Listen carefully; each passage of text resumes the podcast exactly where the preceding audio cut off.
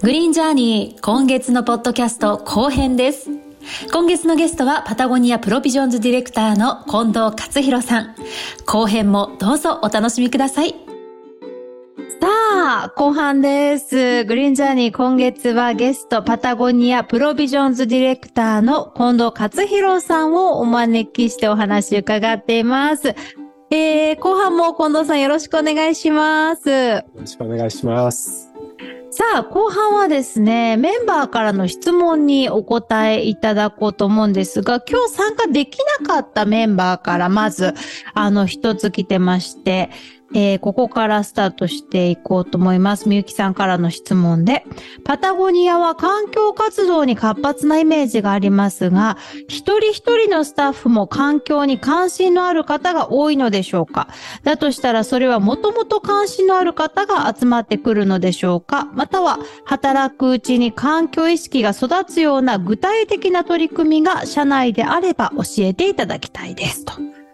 どうでしょうか？ありがとうございます。あのーそうですね。熱心に、あの、活動している人が多いですね。やっぱり、あの、パタゴニアで今働いている社員の皆さんっていうのは、そのアウトドアスポーツであったりとか、もしくは、その自分たちの好きなアウトドアフィールドを守るための環境の活動っていうのにも、あの、何かしら関心を持っていたりとか、あの、行動を起こしているような人もすごく多いと思います。でその人たちが、まあ、初めからそういうのを持っている人もいれば、だ例えば僕とかは、どちらかというとやっぱり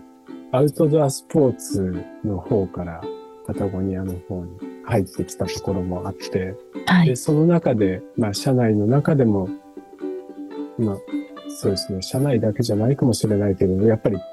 環境の変化を目にしていく中で、そのこの意識、あの、行動を起こしていこうっていうような意識を芽生えたりとかしているので、まあ、両方ですね。もともとそこへのパッションがすごく強くて、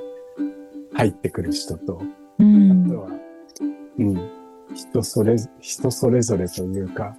ところもあるんですけど、ただ同じような、あの、価値観というか、あの意識は共有しているかなというふうに思います。いや、私すごいなと思ったのが、あのね、今日のお話で近藤さんが、あの、創始者がこう言ってまして、2018年に、みたいなところを、ちゃんとこう抑えてらっしゃるのが、なんかね、それ社、社内研修というか、そういうのでやっぱり、今創業者はこう考えている、パタゴニア全体ではこういう動きをしているっていうのを、やっぱりされてるんですか？そうですねうん。すごく、あの、まあ、創業者のまず、要は活動というか取り組みっていうのがすごく一貫性があってぶれない。で、まあ、やはりそこに共感をしているっていうのは、まあ、スタッフみんなそうだろうなっていうふうに思います。で、はいまあ、例えば去年、あの、会社がし、あの、株式を、あの、譲渡、あの、地球を守るための、に譲渡したわけなんですけど、まあ、それがどういった意味を持っているのかっていったことを、あの、お店もクローズしてうん、みんなで、あの、話し合うっていう、へえ。全店舗が。全店舗がく、あの、同じ日にクローズをして、へえ。まあみんなで集まって、はい。それについて、それがどういった意味を示すのかっていうことを、まあみんなで話し合うような、すごい。設けたりとか、へえ。ああとは、あのーまあ、パタゴニアがね、すごくオープンに発信している、あの、情報、ウェブサイトもそうですし、あとはカタログのようなジャーナルもそうですし、すごくやっぱり多くを学べるような、あのー情報を発信しているので、はい。そういったところを知って、やっぱりインスパイアされて、自分もその地域の活動に貢献したいとか、いう人たちのために、えー今、会社がそこの活動を、要は後押しするような、うんの仕組みっていうのも、まあ、どんどん設けてますね。へー。いやーもう聞けば聞くほどファンになりますね。あっこちゃん、では質問お願いします。はい。えっ、と、リジェネラティブオーガニックの話がすごい感動して、やっぱり日本に向けた企画ができてきたりとか、そういう細かく、こう、選べるような、その場所に合わせて何かができるっていうのはすごい素敵だなと思ったんですけど、えっ、と、コットンが最初に、えっと、リジェネラティブオーガニックでできてきてるっていうのをお伺いしたんですけれども、その他の作物だったりとか、素材だったりとか、あと、土から作ってないもの、海、海と、海海はないんですか？その、うんなんか具体的に他のものでリジェネラティブオーガニックの認証が取れてきてるものとかがあったら教えてほしいです。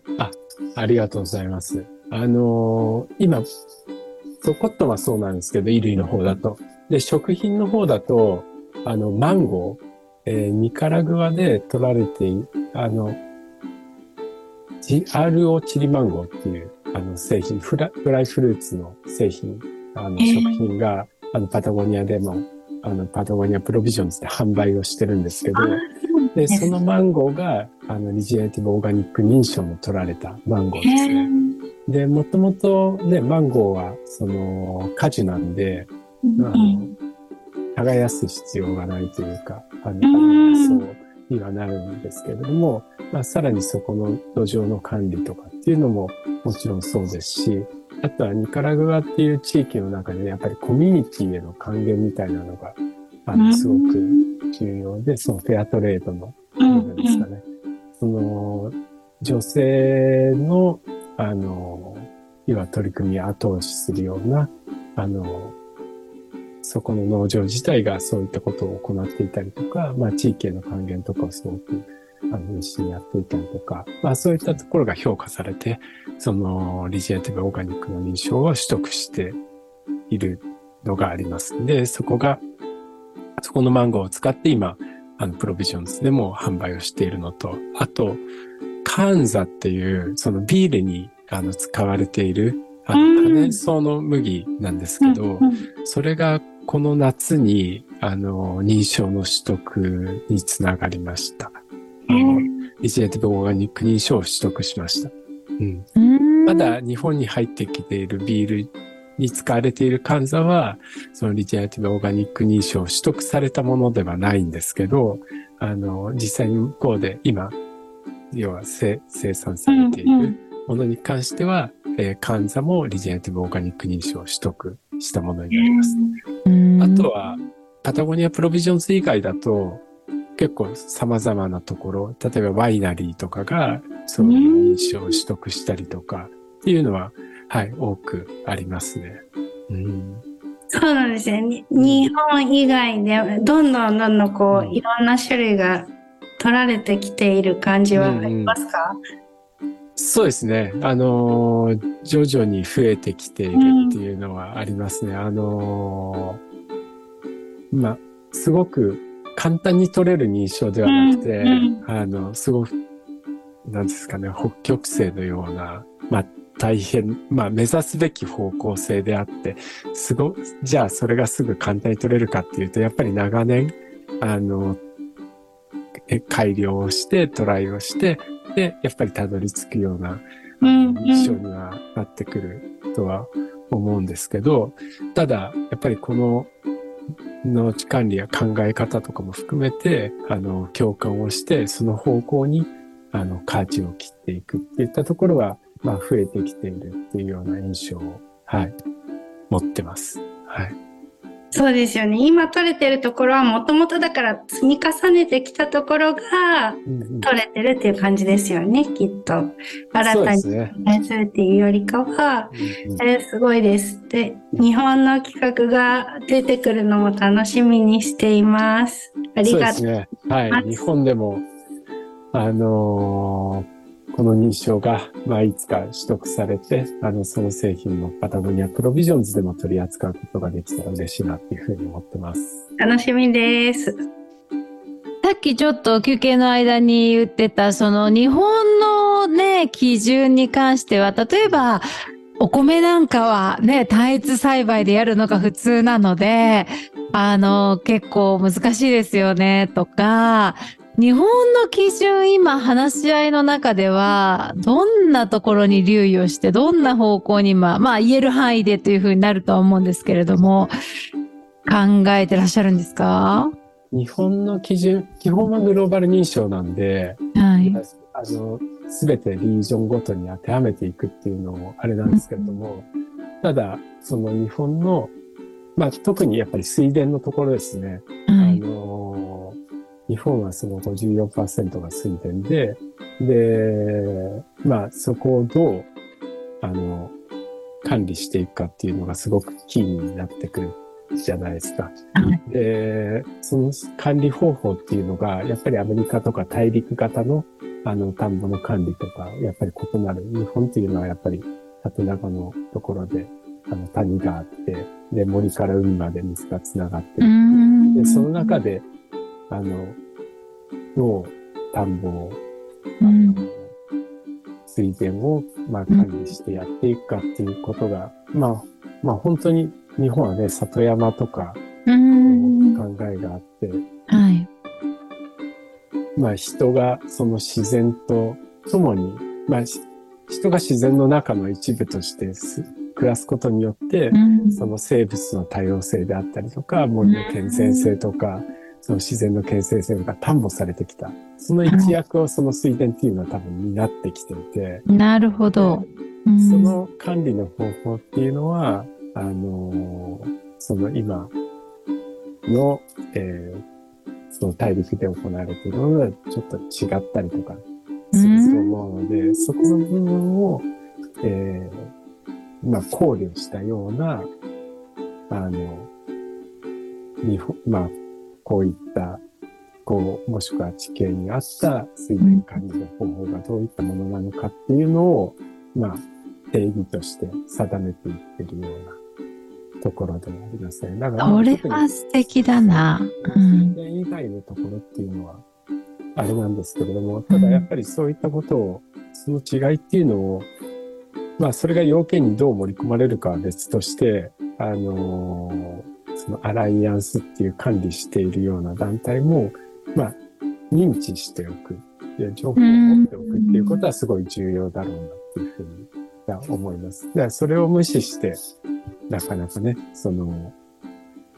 RO っていうのはこうだからって言って、その、なんですかね、押し付けていってしまう。うんなかなかやっぱり適合しなかったりとかするんで、まあ、それが特に、その水田においては、あの、明らかな事例なのかなっていうふうに思います。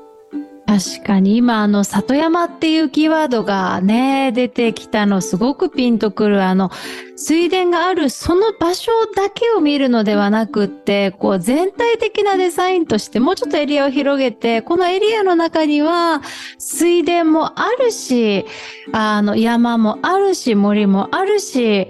ね、あの動物たちも暮らしてるし、人も暮らしてるしっていう、この広いエリアに、で見た時の多様がっていうあり方が入るといいなって今なんか 聞いてて確かにねえ思いましたね。そこの視点がうんね、やっぱり重要だとは思います。うんなるほ見事のその、まあ、点で見るのではなくて、はいその全体、そのランドスケープ全体を見て、どのような管理をしていくべきかっていうことが、やっぱりすごく、あの、すべては繋がって影響を与え合ってるんで、あの、はい重要だろうなっていうふうには思いますね。そうですね。うんじゃあ、エミちゃん、お願いします。はい。えっと、あの日本の基準を今作ってるってことは、日本ではまだこう、あれですよね、この認証されたものがないっていうことなんですよね。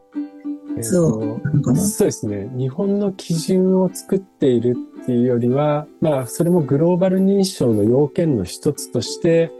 入ってくるとは思うんですけど、今の水田のところも。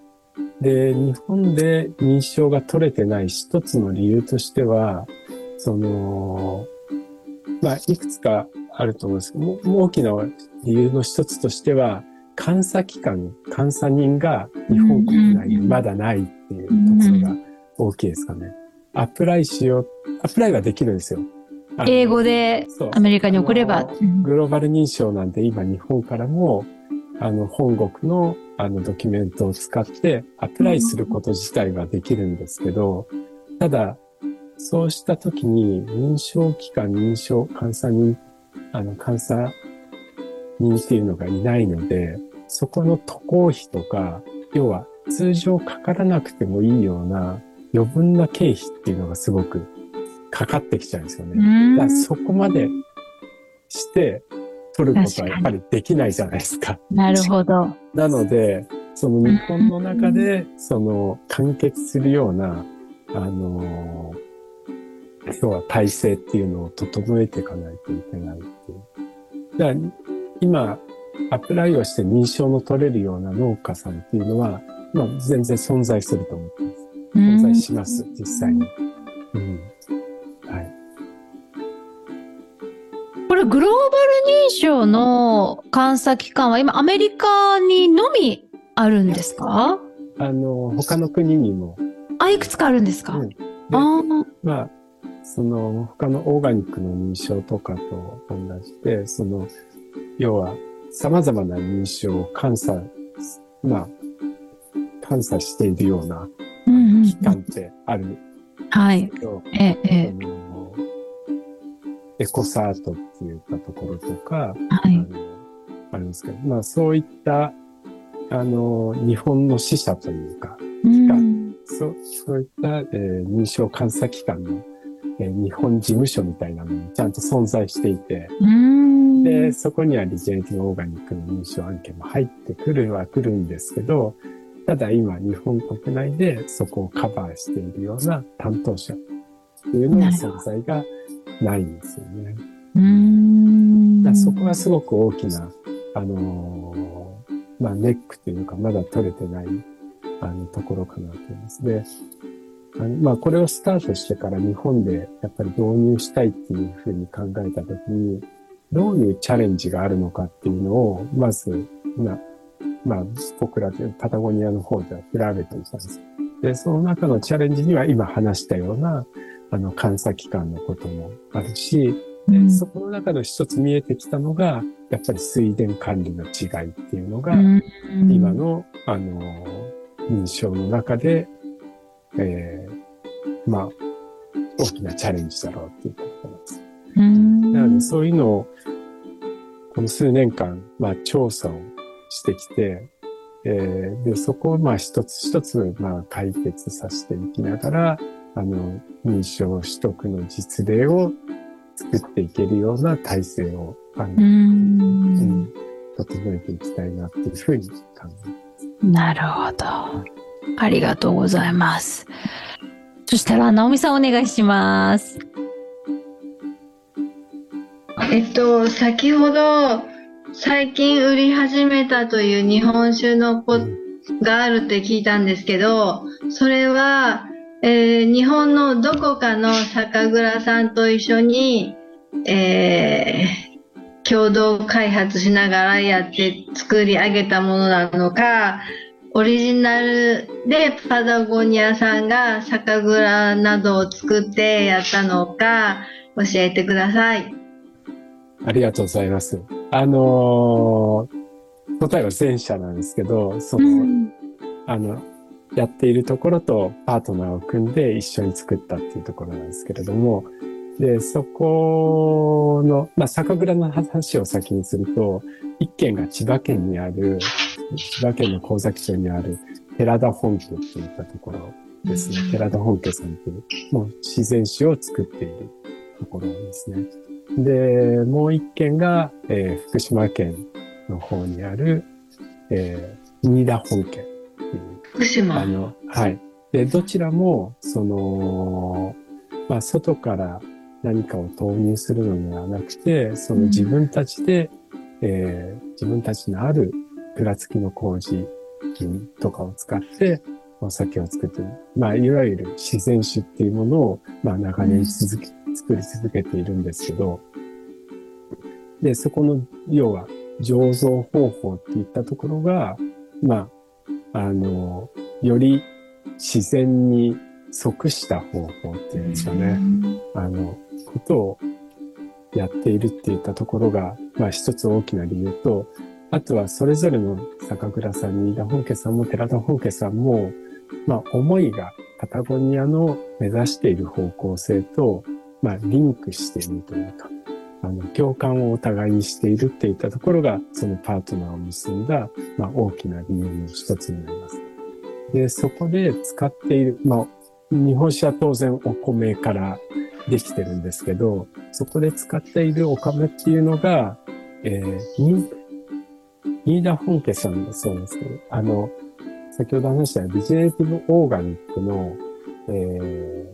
ー、水田管理っていうものがどういったものなのかっていうのを、まあ、研究していくにあたって、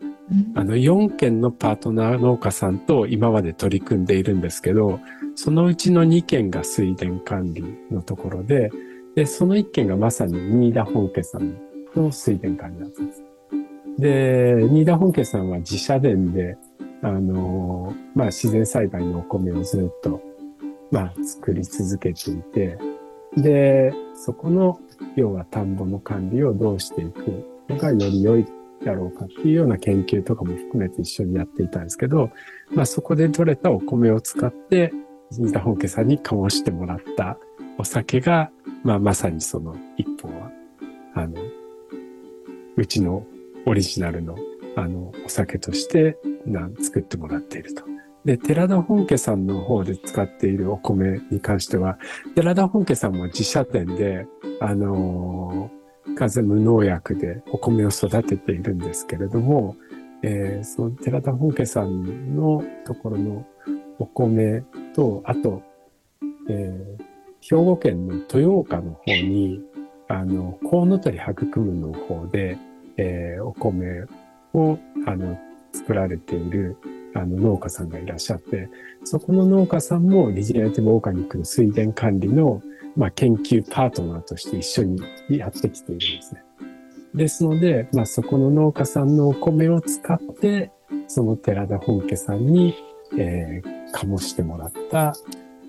自然な方法です。作ってもらった自然酒が、えー、パタゴニアのオリジナルとして出ています。ううんん、どちらも本当に、なんていうんですかね、自然の、あのーお米本来の旨味をぎゅっと閉じ込めたような、あのー本当に美味しい味わいに、はい、なってますんで、もし機会があったら、ぜひ、あの、名古屋のお店で売ってます。はい。ああ、買いに行かなきゃ。うんありがとうございました。へえ。そういうのってパタゴニアさんからお話を、あの、提案を持っていくんですか？それと向こうからこういうのありますけどやりませんかって来るんですか？えっと、どっちかというと僕らの方からですかね。ただ、じゃあ、うん。まあお互いにあの、もう、いきなり初対面っていうわけではなくて、ああ。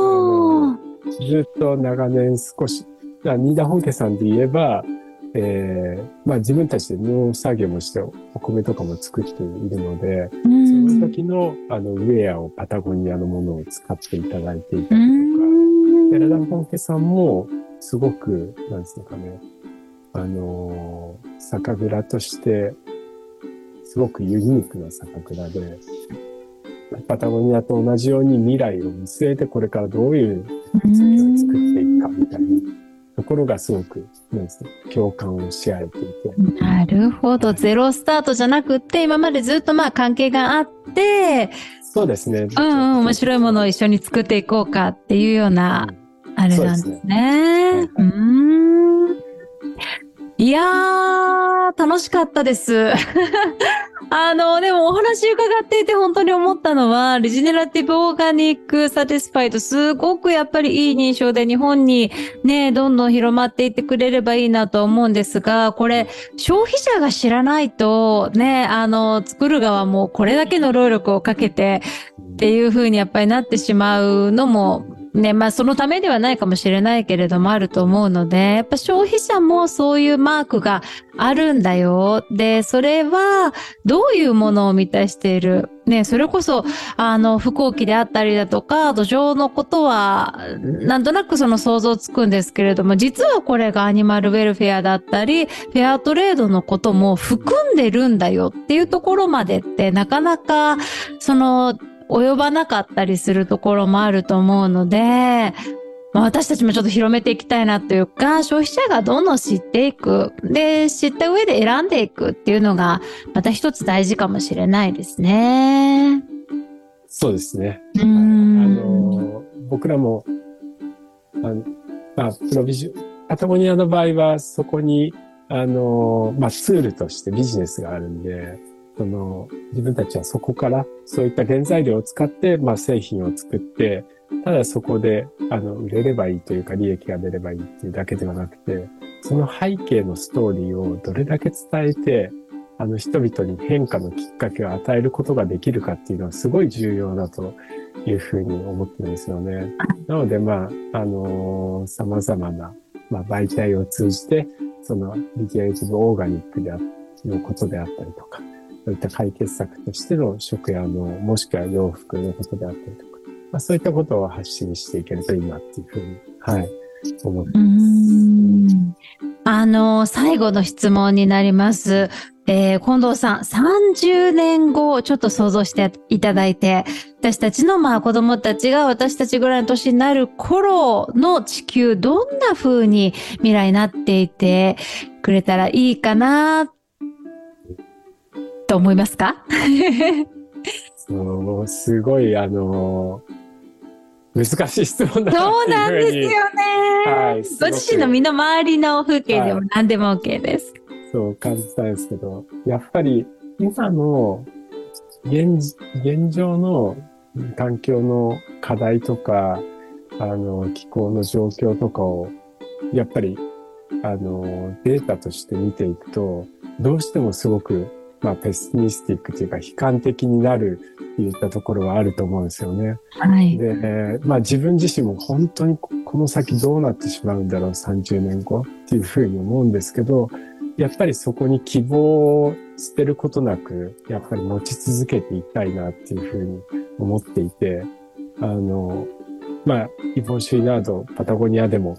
火星ではないっていう、あの、ことを訴えて、それ火星ではないって何言ってるかっていうと、今、あのまあ、僕らこの地球に住む、この地球で住み続けるんだって言ったことを言って、まあ、本当に僕もこの地球で、まあ、自然から多くの喜びとかを享受して、アウトドアスポーツとかも通じて、あの楽しんでいるような人間なんで、それを同じように、その、今の子供たちにも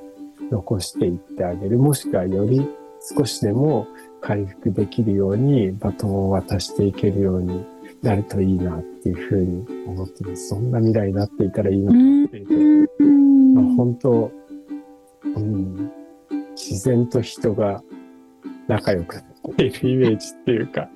はい、ビジュアライズすると、うんなんか分け隔てて考えるのではなくて、人間、人も、うん、環境の一部なんだっていうことを、まあ、改めて、あの、認知されているような世界になっているといいっていうふうに、はい、思います。ありがとうございました。さあ、今月のゲストはパタゴニアプロビジョンズディレクターの近藤克弘さんでした。今日はどうもありがとうございました。ありがとうございました。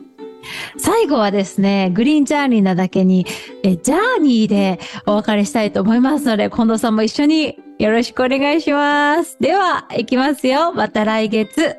せーの。ジャーニー今月はちょっとおまけ。ここから番外編です。いや、なんか、このインタビューをするにあたって、うちの、ねメンバーがこれを持ってきてくれたんですよ。はい。これご覧になりました？うん。さすが。はい180サウス。うん。あの、あれなんですよね。私知らなくて、パタゴニアの創始者と、あの、ノースフェイスの創始者、もともと友達だ、だったんですよね。そうですね。あの、ノースフェイスの創始者が若い頃にパタゴニアの創始者に、南米にあるパタゴニアっていう山に一緒に登りに行かないかって言って、すごい旅をして、で、帰ってきて、一人はパタゴニアを作り、一人はノースフェイスを作ったんですよね。うん。感動して、なんだそれと思って。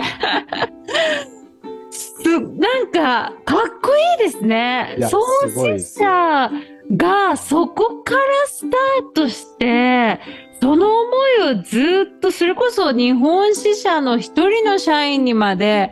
ちゃんとこう、血にまでこうね、通った精神があるって、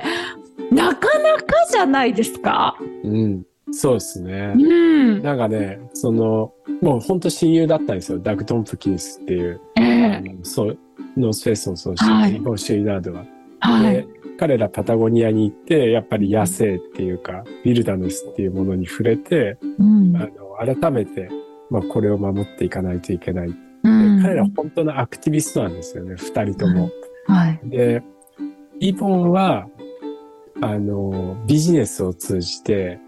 えー守るっていうことを決意したんですよ。うんビジネスがやっぱり一番のうん今の課題、課題というか、社会構造の中で大きな役割を占めているから、自分はビジネスを通じて環境課題というか、今あるウィルダネスを守っていくっていうことを、まあ、考えたんですよね。で、ダグ・ドンピキンスは、また違ったアクティビストで、彼はプロ、あ、ノースフェイスを作って、で、その後エスプリっていう会社を作って、はい。で、それとかも全部払って、成功した後に売っ払って、で、その売ったお金で、パタゴニア地方にうん土地を買ったんですよ。うん。要は買ってしまえば守られるじゃないですか。じゃあ、そういうことね。保全のためにね。うんよりプラクティカルなんですよね、やり方が。ああ。で広大な土地をその資産を使って彼はうん。で、うん。で、えー最終的に、その、国立公園にして、うん。すすごい柵とかを抜いたりとか手入して、国立公園に戻して、政府に寄付したんです。へえ。で、それが今、あのーそのトンプキンスファンデーションって言ってうん。あの、そう、あって、そこのダグ・トンプキンスの奥さんが、もともとパタゴニアの、うんその、えー CEO、昔、女性がその CEO っていう、まあ最高経営責任者っていうのもやっていた人で、ダグ・トンプキンスは、まあ再結婚してパタゴニアで住んで、その活動をやっていたんですけど、で、まあイボンも、あの、その選択肢はあったとは思うんですよね。パタゴニアが成功した時にそのお金を全部払って、そういうどっか土地を買ってて。けど、イボンは、それではなくて、まあ、継続的に、なんていうんですかね、守る方法っていうのを模索していて、でまあ、今の、要は、例えば売上の1%を地球に還元するとかっていうことをずっと続けてきたんですけど、まあ、もう今、あの、去年それだけの資産をね、すべてうん。地球に守るためにっていうふうに渡して、あの、そうそうそう、そういう違いが。ねえ、でもそう、この、これだけ、お互いこれだけ成功したわけじゃないですか。うんどう、な、秘訣じゃないです。なんでこんなに、なんでこんなに成功したっていうとあれです。共感する人が多かったってことだと思いますか？それとも。やっぱり一貫性がもう変わらない、ぶれない、一貫した姿勢というか自然に対する愛情とか、あそのところは本当にすごいな。その、リブシンプリーって言って、まあ質素な生活みたいなところなんです。けども、パタゴニアでもよく T シャツとかでも書いてますけど、それを本当に今でも一貫して言ってるのは本当にボンシュイナードで、うん。で彼はこの資産をね、全部その4500億円とかそれぐらいの資産を寄付するのの、まあ最初きっかけになったのが、ホーブスの、うんホーブスってあるじゃないですか。ありますね。はい。で、それにあの、ビリオネア、世界のビリオネアみたいなことがいっぱいし名前が出ていたときに、自分の名前がランクされてたんですよ。パタゴニアが成功して、でうんビリオネアとしているだろう。で、それを見たときに、もう、ふざけんなっつってすごい憤慨したらしいんですよね。へ俺はそんな人間じゃないと。あ俺はその高級車、例えばレクサスだの、ベンツだの、そういう高級車に乗って、そのラグジュアリーな家に住んでるわけでもないし、ーその来たお金は全部来て寄付してしまうし、うん。あの、そんな、っていうふうに言ってるけど、実際に、あの、オフィスとかに行くと、いつも、あの、髪の毛もボサボサで、誰よりも古い寝るシャツとかを着ていて、で、車とかも、その、昔の、えー日本のスバルかなんかのうん。車が今でも乗っていて、へー。奥さんも、その、初代のプリウスをうん。今でも乗り続けていて、で、家とかも、あの、廃材とかを集めてきて、あの、今自分も手伝って別ビルドしたような家とか、要は、本当リブシンプリーで質素な生活を今でも本当に実践していて、要は物質的な、なんつうのかな、価値っていうか、なんか、そういったものにやっぱり偏ってないんですよね。本当に大切なもの、自分を本当に満たしてくれてるものっていうのが、やっぱり自然なんだっていうのがあって、それが、その今のビジネスのあり方とかにもすごく反映されていて、だそういった一貫性とかっていうのは、すごくところどころのそのディッションメイキングの中でも示されていくから、うん。だそういったのがやっぱり、うん、影響を与えてるんじゃないかなっていう自分はね、思いますけどね。そうか、じゃあ近藤さんはイボン・シュイナードに会ったことがあるということですね。会ったことありますね。すごいなあ性格的にはどうなの陽気なんですか？それと、それとも物静かな方なんですか？うん物静かですかね。へえ。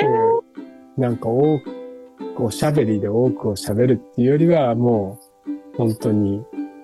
一言一言が、なんか、本当にシンプルに、的を得た、えになってる、うん、ような感じの人です。うん、すごいですよね。そのフォーブスにほ実際乗っちゃうぐらいの人で、そういう、ついそういう、そっちに流れちゃえ、言いやすいじゃないですか。で実際自分たちがこう生活してて、徐々にそうなってて、行き着いた先は普通にそのフォーブスの他の人たちと同じような生活しちゃってたみたいなのって全然あると思うんですあけど、ると思うよね。自然に変わっちゃってたみたいな。だから本当にアウトドアーズマンなんですようーん、すごい。あのーそのパタゴニア地方にはよく行っているみたいだし、まあ、本当にアウトドア自然の中で過ごすことがどれだけやっぱり、あの、自分を満たしてくれるかっていうのを、うん、知っている人だったんだなっていうふうに。Green Journey.